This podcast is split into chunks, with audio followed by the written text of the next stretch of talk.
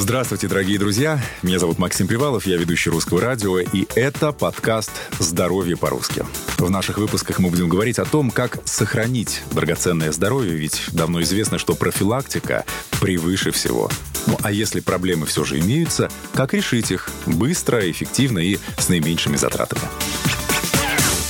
Если хочешь быть здоров, просвещайся. Это подкаст «Здоровье по-русски», где мы говорим о самом важном и ценном, о вашем и нашем здоровье. Меня зовут Максим Привалов. Сегодня в моей студии Татьяна Борисовна Абрамова, врач-отоларинголог первой категории, ведущий специалист СМ-клиники. Татьяна, здравствуйте. Здравствуйте, Максим. Сегодня мы решили назвать наш эфир так «Когда болит горло». И не только. То есть, когда болит не только горло, и когда горло не только болит. В общем, достаточно много интересных и важных э, аспектов мы сегодня обсудим.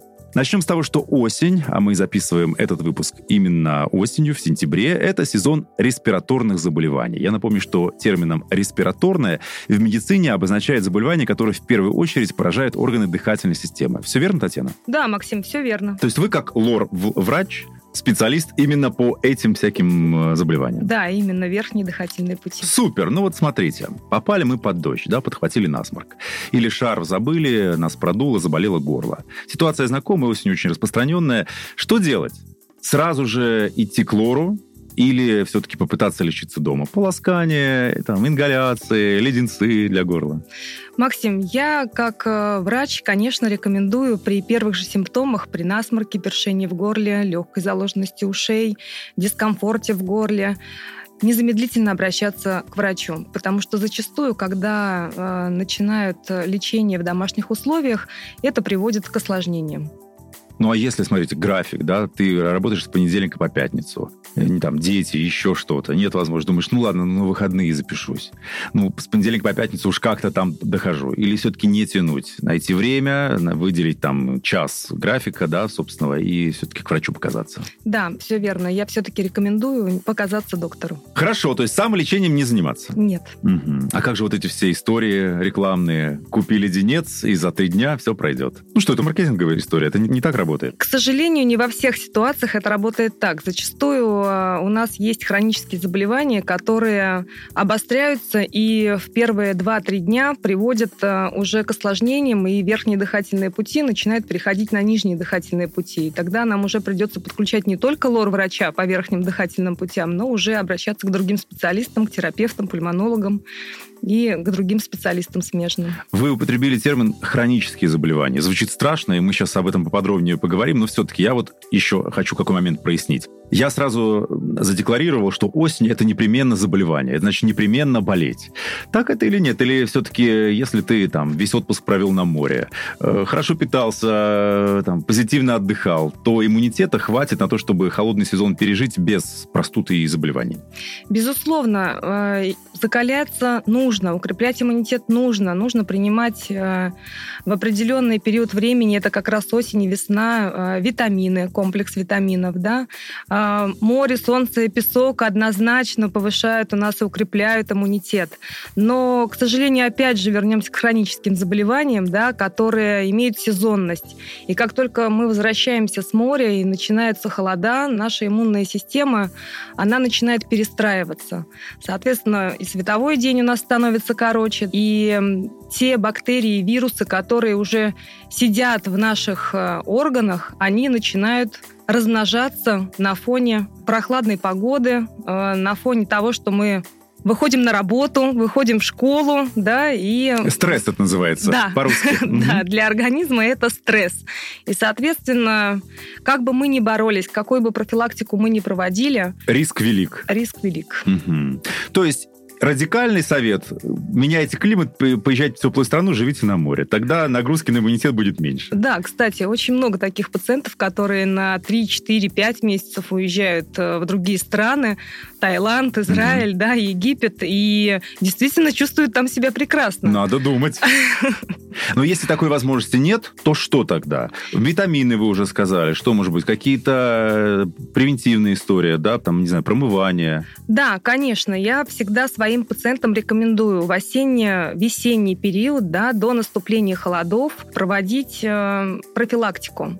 Это курс промывания лакун миндалин, курс промывания околоносовых пазух, э, которые мы тоже проводим и детям, и взрослым, э, соответственно, разными методами. Э, каждому пациенту у нас индивидуальный подход. Это курс э, поддерживающей терапии. И на фоне проведенных манипуляций пациенты 3, 4, 5 месяцев находятся в стадии ремиссии. Это можно делать исключительно в клинических условиях или э, на дому самому тоже можно делать? Нет, к сожалению, на дому такие процедуры выполнить невозможно. Конечно, лечение консервативное, которое мы назначаем, а, лекарства, полоскание, промывание, это, конечно, пациент делает все дома, но используем мы на приеме оборудование специальное, которое, к сожалению, пациент дома не имеет. Есть такие умельцы, но мы хотим еще раз подчеркнуть, что это не стоит делать самому. Это должен делать квалифицированный человек под наблюдением квалифицированных специалистов. Я видел в интернете эти, там есть советы, как там промываем миндалины дома в домашних условиях. Но согласитесь, что это просто недопустимо. Нет, это недопустимо, потому что можно травмировать э, слизистую и усугубить ситуацию, что, собственно, приведет к плачевным последствиям. Ну да, вы правы, есть такие пациенты, которые покупают даже специальные пылесосы для промывания носа, что, собственно, тоже не стоит делать, потому что промывание должен проводить э, специалист, и чтобы не вызвать никаких осложнений. Это даже звучит травмоопасно. Да. Пылесос для промывания носа. Даже на слух э, страшно и больно. А, хронические заболевания. Я хочу, чтобы мы с вами вот этот термин проговорили. Это, это значит что? Они были вовремя не пролечены, они всегда с нами, они периодически возвращаются, то есть никогда от них избавиться не получится. Или под хроническим заболеванием что-то другое мы подразумеваем. Хронические заболевания по лор-органам, их существует множество. Это как хронические танзелиты, как хронические аденоидиты. Да, ремиссия может быть стойкая, может быть нестойкая. Также могут быть хронические риниты, хронические гаймориты. От чего мы выставляем такую классификацию хронический? Это, естественно, не с первого раза, как пациент заболел, да, и мы сразу говорим, ой, все, хронический, ты будешь постоянно болеть. Нет. А, это частота простудных заболеваний в течение года 3-4 раза человек болеет, да, и... То есть, если у вас 4 гайморита, это хронический гайморит? К сожалению, да, потому что слизистая уже начинает перестраиваться, и она уже выглядит совершенно не так, и работает не так, и да, мы выставляем уже диагноз хронический. Также это и острые ангины. Да? Первый раз возникла ангина, второй, третий, четвертый. К сожалению, на пятый раз мы уже выставляем не острая ангина, а хронический танзелит. В течение года, да, должно случиться? Да, в течение года. Звучит, конечно, страшно. Можно ли как-то отмотать время назад? Из хронической формы куда-то перевести? А, или, или все? Если уже вот это, этот предел достигнут, к сожалению, дальше только бороться, поддерживать. Если касается хронических танзелитов, то да, конечно, возможно, но пациент э, должен быть э, обследован. Это анализы, это и кровь, это и мазки, это и моча, да, и хронический танзелит, он подразделяется на три стадии. Это компенсация, субкомпенсация, декомпенсация. Соответственно, стадии мы выставляем тоже на основании э, анамнеза, на основании жалоб, на основании осмотра и на основании клинических инструментальных исследований. И если это стадия э, компенсации и субкомпенсации, да, конечно, мы такого пациента ведем консервативно. Опять же, вернемся к тому вопросу, когда э, идет профилактика хронических заболеваний. То есть мы таких пациентов приглашаем раз в полгода на курс профилактических мероприятий.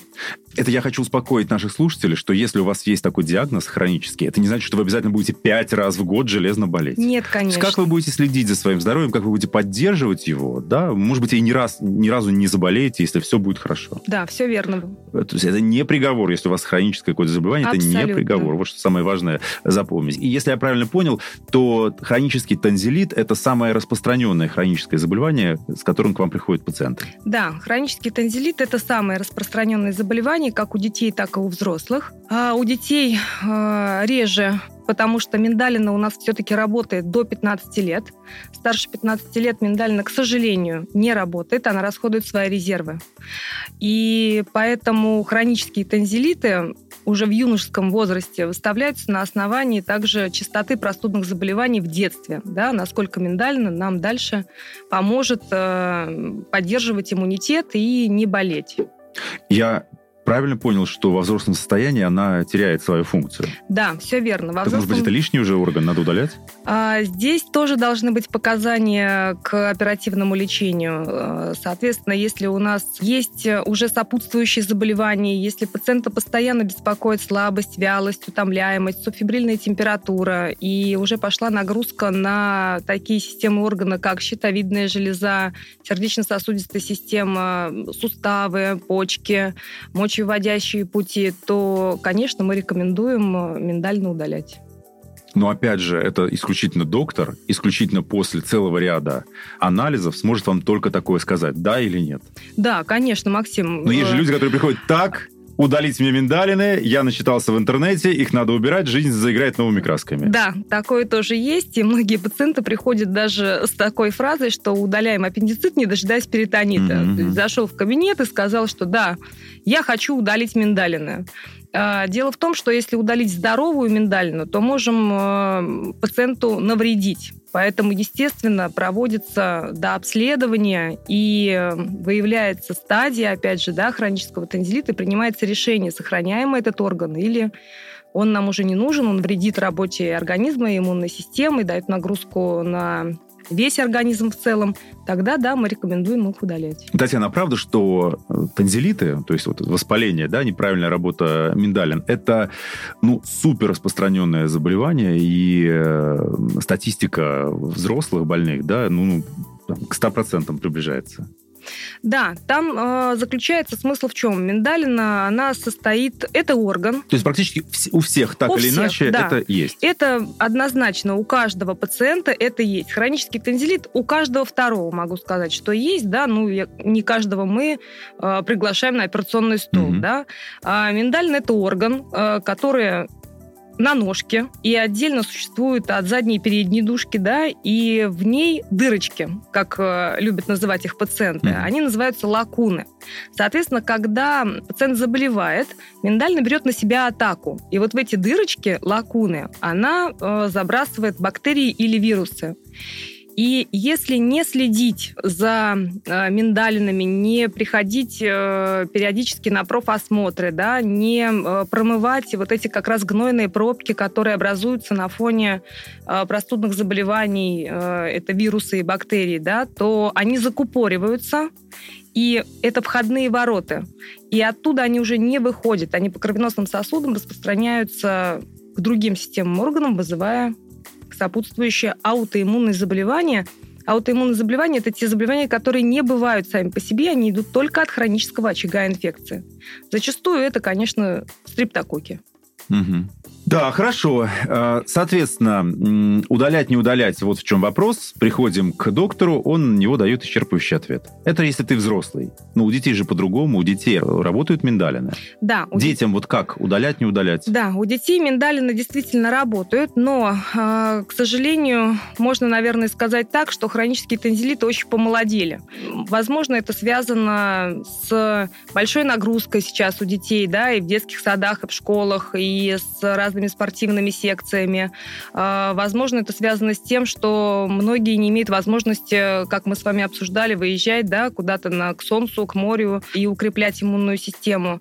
А, соответственно, такие детишки к нам приходят, и мы их э, обследуем. И на удаление мы рекомендуем э, родителям э, идти только в том случае, когда у ребенка есть уже проблемы с сердечно-сосудистой системой. Это эндокардит и миокардит, которые выявляются, к сожалению, только на профосмотрах и в основном у детей-спортсменов. То есть, когда посылают на кардиологу, на ЭКГ, на эхо сердца, и случайно доктор вот находит такую находку и отправляет э, непосредственно к лор-врачу для исключения хронического очага инфекции. Точно так же э, дети зачастую жалуются после физических нагрузок на ломоту в суставах, что болят руки, ноги, колени. Э, соответственно, родители тоже обращаются к специалистам, как правило, к ревматологам, да, которые назначают анализы. А самый основной анализ э, – это ревматоидная группа, ревматоидные факторы и антитела стрептококковой инфекции в крови. И если они повышены, то он тоже направляет к лор-врачу для исключения хронического очага инфекции. Соответственно, они приходят к нам, мы собираем полностью анамнез, жалобы, осматриваем, как выглядит э, орган, э, смотрим все анализы и принимаем решение. В таких случаях 99%, что миндалины удаляются. Если удалить миндалины, сейчас о взрослых поговорим, да, увеличит ли это количество э, заболеваний лор-специфики, лор-направленности. Потому что есть, опять же, расхожий миф, может быть, да, что удалив миндалины, там, до этого у тебя был просто танзелит, болело горло, а теперь, когда миндалины удалены, это будут какие-то более основательные заболевания, там, не знаю, ларингит, еще что-то. Так это или нет? Да, Максим, это самый частый... Э, миф, пожалуй, Миф, да. да. Угу. Это распространенные вопросы у всех пациентов. Я сейчас удалю миндалины, у меня начнутся бронхиты, трахеиты, пневмония, и все, что ниже Ангина там связано. обязательно, да. Да. Когда миндалина удаляется, диагнозы ангина, мононуклеоз и хронический танзелит, они просто исчезают. Нет органа, нет болезни, нет диагноза. По поводу того, что удалив миндалины, у нас пойдет сразу все э, в нижние дыхательные пути, нет, это неправильно. У нас есть очень много барьеров, и мы, к счастью, не рыбы, да, мы дышим не ртом, мы дышим носом, и чтобы инфекция пройти в нижние дыхательные пути, а, ей нужно пройти через нос три носовые раковины, ей нужно пройти носоглотку, где у нас находятся заглоточные миндалины. Также у нас есть задняя стенка глотки с боковыми валиками и плюс подъязычные миндалины. То есть, соответственно, чтобы бактерия прошла или вирус вот этот весь путь и опустилась в нижние дыхательные пути, но это довольно-таки должен долго болеть пациент. А вот то, что мы сократим частоту простудных заболеваний и спасем пациента от развития аутоиммунных сопутствующих болезней, это да, это сто процентов как раз удаление миндалин. Я надеюсь, что все услышали и поняли правильно. Это очень важный момент. Вопрос к вам как к детскому врачу. Я знаю, что вы ведете приемы и взрослых пациентов, и детей. Диагностика лор-заболеваний, она сейчас, 2023 ну, год на дворе, она выглядит так же, как, ну, скажем, в моем детстве, да, когда это какие-то такие достаточно основательные, при как нас шпатель, да, у вас называется? Да, такие Максим, основательные приборы, и ребенку, наверное, не просто так объяснить, что сейчас надо чуть потерпеть, потом все будет хорошо. Что-то поменялось? По осмотру у нас э, также используется шпатель, носовые зеркала, ушные воронки, но а, сейчас мы имеем возможность а, осматривать и эндоскопически, да, и у нас а, есть возможность проводить, если маленький пациент у нас очень сильно боится, а нам очень нужно посмотреть, у нас есть компьютерная томография, у нас есть рентген, да, что мы можем просмотреть и состояние небных миндалин, и аденоидов, и носовой перегородки, и пазух носа, а, поэтому к ребенку самое главное найти подход и показать ему, что доктор он добрый, добрый доктор Айболит, который не хочет навредить ему, не сделать больно, он просто хочет его посмотреть. А потом э, на сегодняшний день оборудованы кабинеты так, что волшебное кресло, как я люблю говорить маленьким пациентам, а сейчас мы садимся на королевский трон, они говорят, а что это такое? Я говорю, как на аттракционах, потому что кресла действительно, они поднимаются вверх и опускаются вниз, и во все стороны двигаются, им это интересно, они туда запрыгивают, ну и тут мы начинаем применять фантазию. Игровая практика. Конечно, да. да давайте мы посмотрим ушки, а вдруг там бананы. ищем бананы, в носу мы ищем пироженки, э, в горле мы ищем то бегемотов, то крокодилов, поэтому, соответственно, как бы пациенту маленькому интересно, и он уже доверяет, и видит, что доктор ему больно не сделает, никак не обидит, уколы он не ставит, и в основном все дети очень хорошо дают себя осмотреть, э, поставить диагноз и дать рекомендации. Мне нравится ваш подход, я предлагаю его перенести на взрослых пациентов тоже. Поверьте, желающих не увеличится, отбоя не будет. Однозначно. Садимся на трон, будем искать пироженки.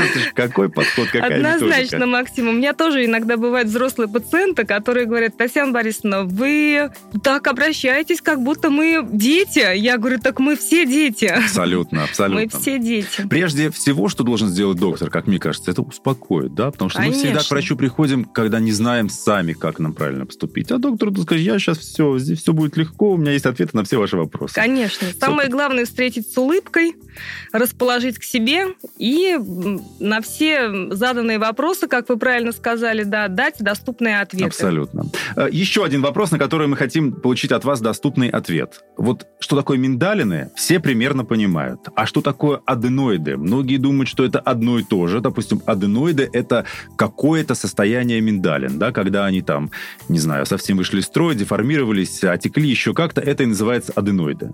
Миндальные аденоиды – это разные органы. Если миндалина у нас э, несет защитную функцию, да, то аденоиды, они, к сожалению, никакой функции не выполняют. Это просто рудимент. Который... Но если мы откроем сейчас э, рот перед зеркалом, мы увидим аденоиды? Нет, конечно, мы их не увидим, потому что они находятся в носоглотке, это между носом и горлом. Это специальное э, оборудование, это эндоскопия, да, мы смотрим деткам гибким эндоскопом, фиброскопом, как мы его называем, и взрослым смотрим жестким жестким эндоскопом. Также можно провести рентгенологическое исследование носоглотки и тоже определить степень аденоидов. Они бывают первой, второй и третьей степени. А как понять, что это именно аденоиды беспокоит меня? Такие пациенты в основном это дошкольного возраста. У взрослых крайне редко это бывает. Либо это удалено уже в детстве, в детстве да, либо пролечено консервативными методами лечения, либо они не увеличивались вообще. С чем связано? Почему увеличиваются аденоиды? Это, опять же, связано с частотой простудных заболеваний. Чем чаще болеет э, ребенок, э, тем больше вероятность разрастания вот этой лимфоидной ткани. То есть, по, по сути, это слизистая оболочка, и она разрастается на фоне того, что туда попадают также бактерии и вирусы. Но в основном на бактериях она разрастается. И жалобы при этом возникают какие? Родители отмечают, что ребенок неполноценно дышит, особенно в ночное время, с открытым ртом. Как они приходят и говорят, у меня ребенок ночью посапывает, похрапывает и открывает рот. Дальше это уже идет осложнение на уши, и тут начинают родители жаловаться на то, что у меня ребенок переспрашивает. Потом появляется э, аденоидный тип лица, так называемый. Да? Ребенок даже в дневное время, он всегда с приоткрытым ртом, у него синячки под глазами и затрудненное дыхание. Соответственно, выявляя степень аденоидов, э, у детей до 4-5 лет мы вторую степень считаем нормой. И чтобы дальше не разрасталось, мы проводим курсы консервативной терапии. Это промывание. Консервативный, напомню, это все, что не хирургическое. Да, это все, что не хирургическое. Это капельки, это полоскание, это промывание физиотерапия, опять же, да, и закаливание. Угу. Очень хорошо помогает э, морская вода. То есть море для аденоидов – это просто счастье. А вот бассейны, которые не с морской водой, они усугубляют ситуацию. Хлорка, да, из-за да, этого? Да, да. И, э, соответственно, дети, которые имеют хронические аденоидиты, я лично рекомендую бассейны не посещать. А, то есть либо это пролечить, либо это удалить, и потом тогда уже можно свободное плавание хоть в бассейн, хоть куда.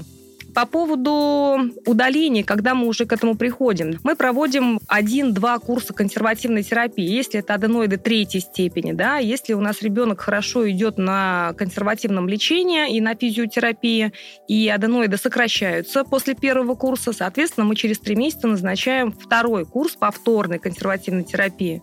У меня было много детей, которых я спасла от оперативного лечения, но, к сожалению, есть такие детки, которые запущены, и они уже приходят с третьей стадии, и если бы была четвертая и пятая по МКБ, то есть такие дети, которым можно было выставить и четвертую, и пятую. То есть что это значит? Это перекрывается полностью носоглотка, и кислород через носовые ходы не поступает в нижние дыхательные пути. И ребенок всегда дышит ртом. ртом. Конечно. Да. Отсюда что у нас получается? Ребенок вялый, плохой аппетит, он невнимательный, он неусидчивый, капризный и, соответственно, часто болеющий. Я еще раз хочу подчеркнуть. Аденоиды – это детское заболевание. Да? Если все в порядке было сделано правильно, все пролечено или удалено, они не должны вас беспокоить во взрослом состоянии. 90% случаев это детское заболевание, у взрослых встречается крайне редко. Угу. На ангины как-то влияют аденоиды? Да, конечно.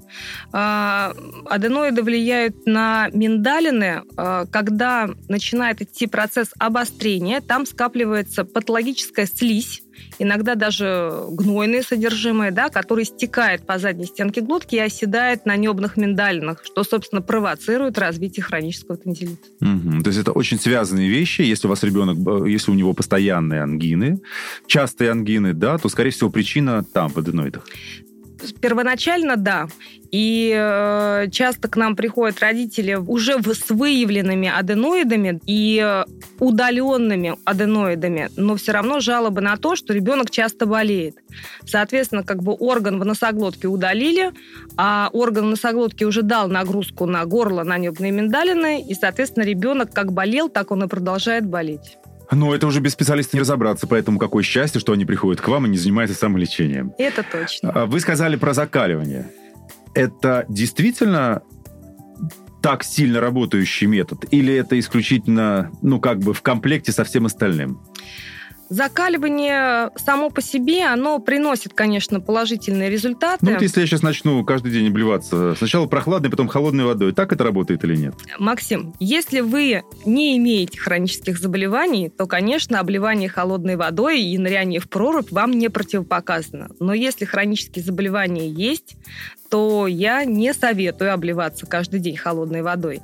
Но есть такая статистика, что имеющие пациенты хронические заболевания носоглотки и гортаноглотки, занимающиеся спортивными занятиями на льду и на снегу, они закаливаются очень хорошо. И обострений у них не бывает. Соответственно, зимой мороженое можно есть в таком случае? Нет, вот мороженое а, как раз нельзя. И а холодные газированные Клин, напитки клином нельзя. говорят. Нет, это работает не так, к сожалению. Холодные газированные напитки, холодные кисломолочные продукты, они содержат бактерии. И когда мы даем холодную бактерию на теплую бактерию, у нас идет обострение. Я имею в виду как раз это лыжи, коньки. То есть угу. вот таким пациентам э, это очень э, способствует укреплять иммунитет. А бани, соответственно, тоже нельзя, получается? Сауны? Бани, получается, тоже нельзя. Бани, сауны, бассейны, к сожалению, это противопоказано. То есть, если у вас частые заболевания именно по лор-части, то это не ваша история? Нет. Запомните, оказалось бы наоборот, да, все говорят, ну в баньку сходи, ну пропарься, ну подыши, сразу будет легче. Она не так работает. А, к сожалению, это все усугубляет. И через два дня после баньки такие пациенты к нам обращаются за помощью. Слушайте, я вот клянусь, это очень распространенные. Сходи пропарься, сходи подыши, венчиком тебя сейчас еще обработаем. Как все? Это надо, конечно, популяризировать, рассказывать в школах, где нельзя, нельзя, все наоборот. Лор, я все-таки хочу обратить еще внимание на специфику моей гости, да, э, это ведь не только простудные заболевания, лор, это все, что связано с проблемами э, дыхательных путей. Все верхних, верно. да? Так как у вас дети это тоже ваши пациенты, а дети это всегда неутомимые исследователи, в том числе и собственного организма. А, вот это вот страх родителей, особенно молодых, что, не дай бог, что-то проглотит, засунет, дышать не сможет. Это часто распространенная проблема. Приходят ли к вам такие? Максим, к счастью, таких пациентов у нас э, немного. И это очень хорошо, что родители следят э, за детьми, чтобы дети не засовывали, так скажем, да, и народные предметы. Ну, это же святое. Поместится солдатик в нос у меня или нет? Ну, залезет конечно, ли ручка? это же все интересно. У меня есть дырочки, Абсолютно. да, у меня есть уши, где есть дырочки, у меня есть нос, где есть дырочки, да, почему бы туда вот не попробовать что-то положить? Угу. И что из этого вырастет, да, как говорится. Да, такие пациенты были, и зачастую это либо конструкторы с мелкими деталями, и очень часто бывают э, гелевые шарики, которые ставят ставятся для декора в ванных комнатах. Mm. А, детям очень интересно, они красивые, блестящие, да, прозрачные, и очень хочется его куда-нибудь поместить в себя. И это очень чревато. А, если конструкторы Лего, допустим, да, или какие-то другие конструкторы, их можно извлечь на амбулаторном приеме с помощью эндоскопии, то вот эти гелевые шарики, когда они помещаются в нос, они начинают разбухать. И да, был у меня такой один ребенок э, буквально года два тому назад, и нам пришлось его брать в операционную и под общим наркозом извлекать инородные тела, разрушая вот этот гелевый шарик, чтобы они не попали ни в трахею, ни в бронхи. Да, убирать из носа.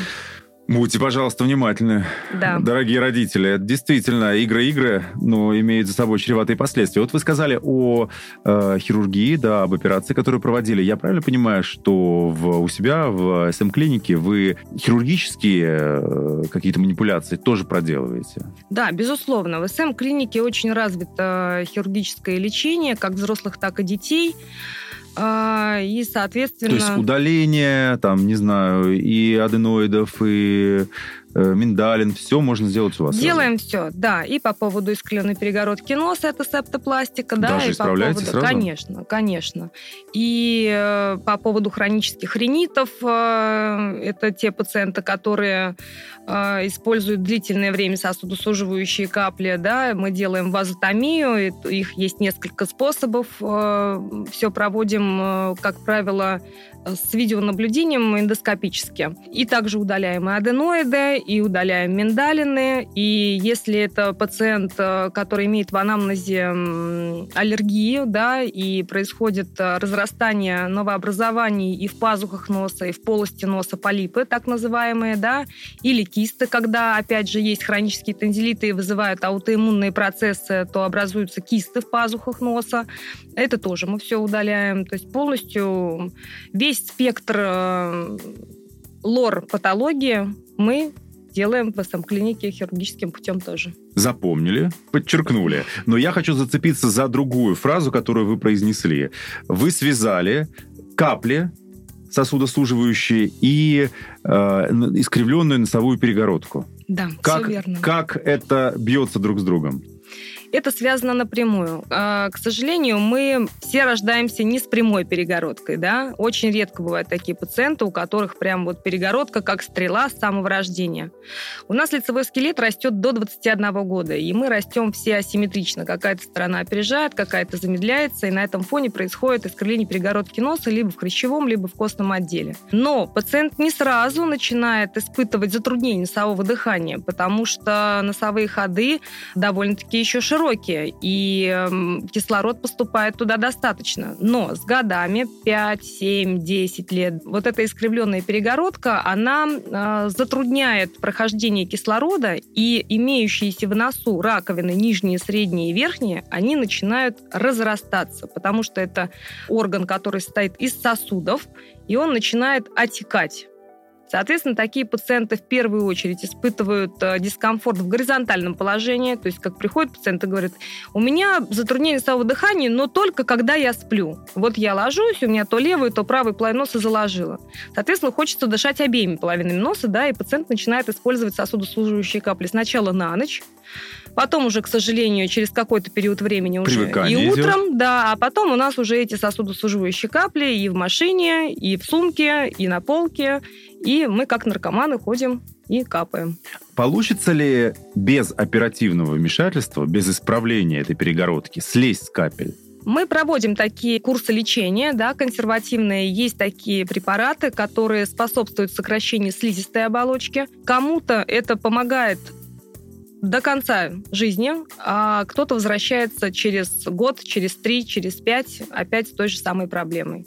То есть если радикально а, избавиться а, от этой болезни, да, хронический ринит, так называемый, медикаментозный или вазомоторный ринит мы его еще называем, а, то здесь лучше провести обследование компьютерной томографии придаточных пазух носа, посмотреть, как стоит носовая перегородка, где именно идет искривление, насколько разрослись раковины, потому что там что четко видно, доходят ли они до носоглотки, уже перекрывают ли они слуховые трубы, да, и здесь уже делаем выводы. Либо мы пациента действительно ведем консервативно, либо мы ему предлагаем оперативный путь лечения. Но, опять же, можно э, не обязательно исправлять перегородку носа и э, подрезать задние концы нижних носовых раковин. Можно сделать просто вот вазотомию, это подрезание задних э, концов нижних носовых раковин под местной анестезией в условиях э, амбулатории.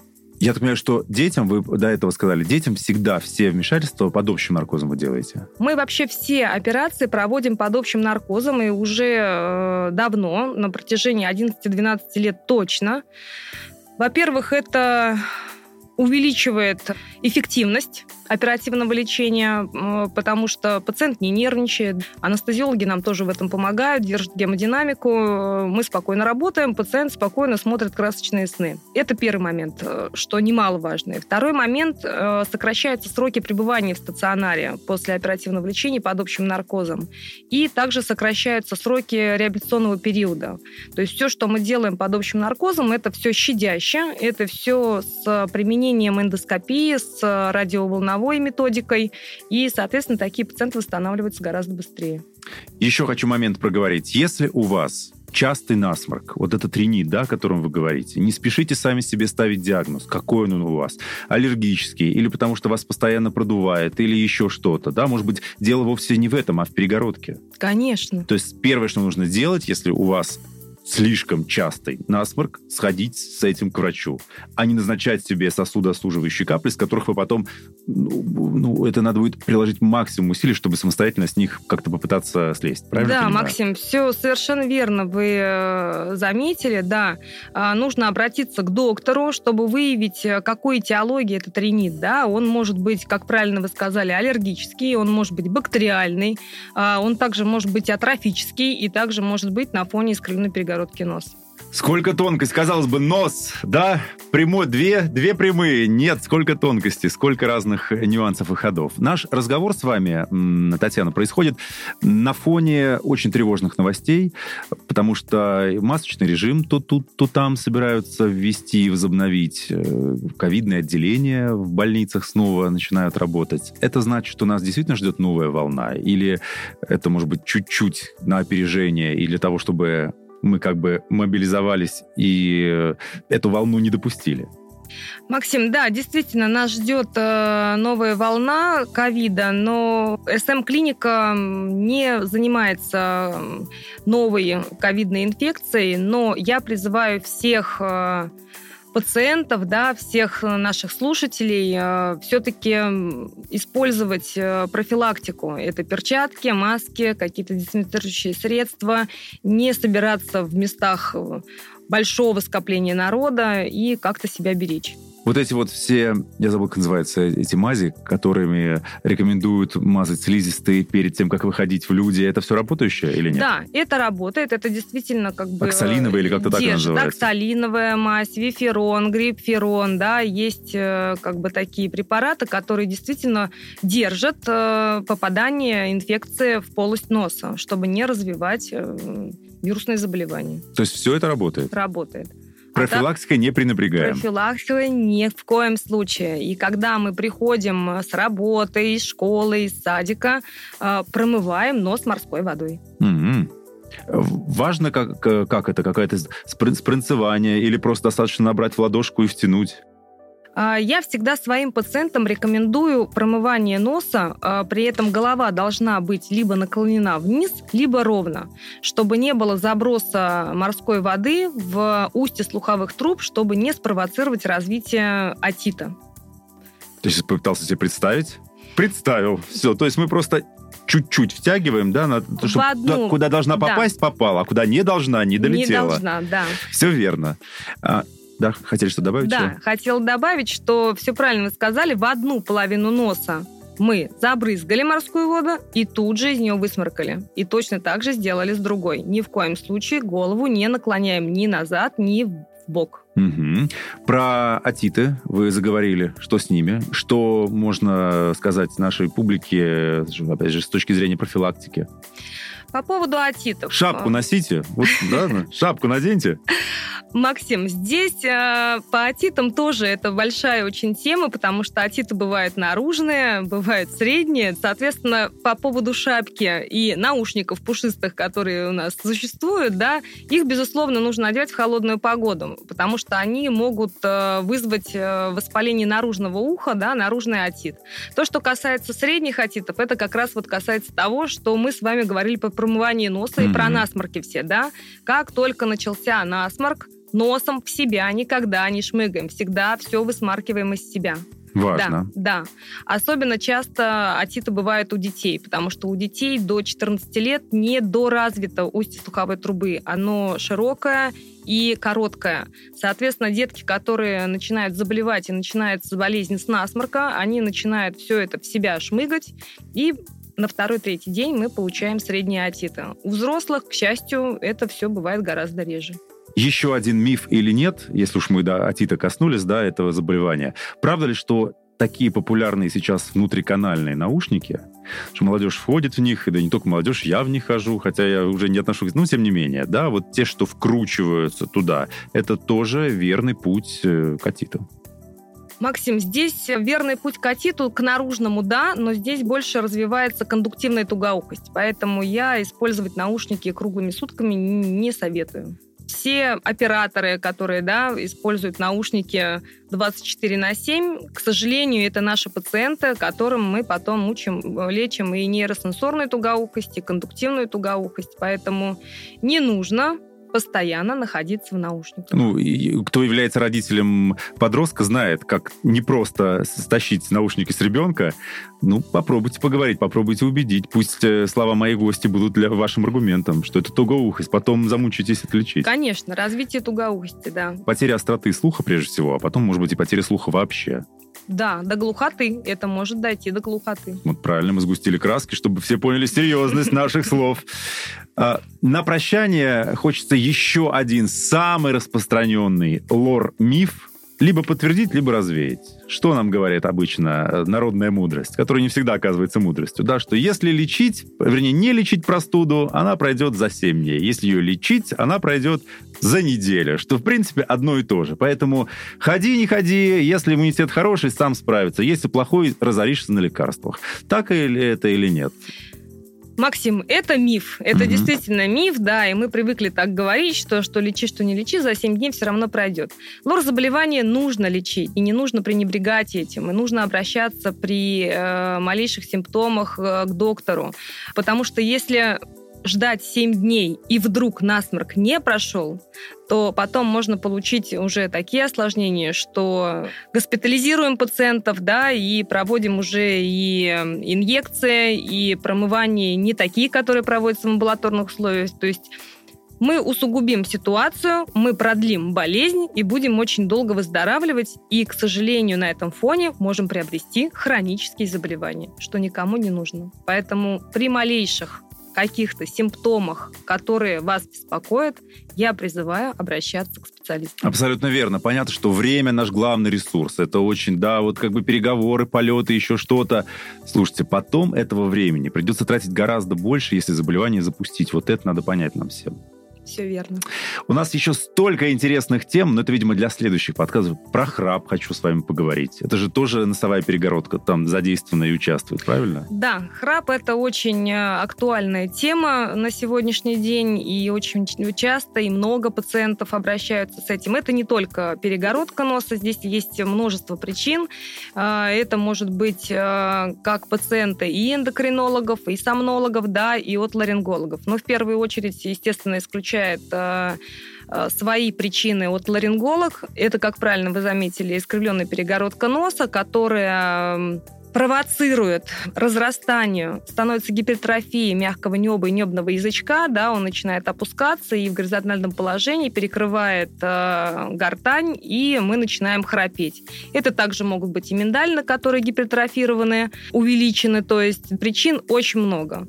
Это также и избыточная масса тела, и короткая шея. То есть здесь да, тема очень большая, обширная, да. Я предлагаю на ней как-нибудь поподробнее остановиться в следующий раз. Так что, если храпуны среди наших слушателей имеются, вы поставьте заметку, что в одном из следующих выпусков мы непременно эту тему обсудим. Договорились? Буду очень рада, Максим. Спасибо огромное. Татьяна, на прощание скажите нашим слушателям что-то очень важное, веское, мудрое, для того, чтобы они вас послушали, э, больше о себе заботились и меньше болели. Уважаемые слушатели, берегите себя, не болейте и своевременно обращайтесь к специалистам. Да, к специалисту СМ-клиники с удовольствием ответит на ваши вопросы 8495-777-4849. Правильно? Есть еще сайт центр хирургии.ру. Знаю, знаю на зубок. Спасибо огромное. Напомню, что моей гостью сегодня была Татьяна Борисовна Абрамова, врач-отоларинголог первой категории, ведущий специалист СМ-клиники. И приятно, что вы ведете не только прием, вы еще и э, действующий хирург. Да. Это очень важно, да. Поэтому, если что, вы знаете, чьи золотые руки э, можно попасть. Спасибо огромное. Это подкаст «Здоровье по-русски». Берегите себя и будьте, пожалуйста, здоровы. Имеются противопоказания. Проконсультируйтесь со специалистом.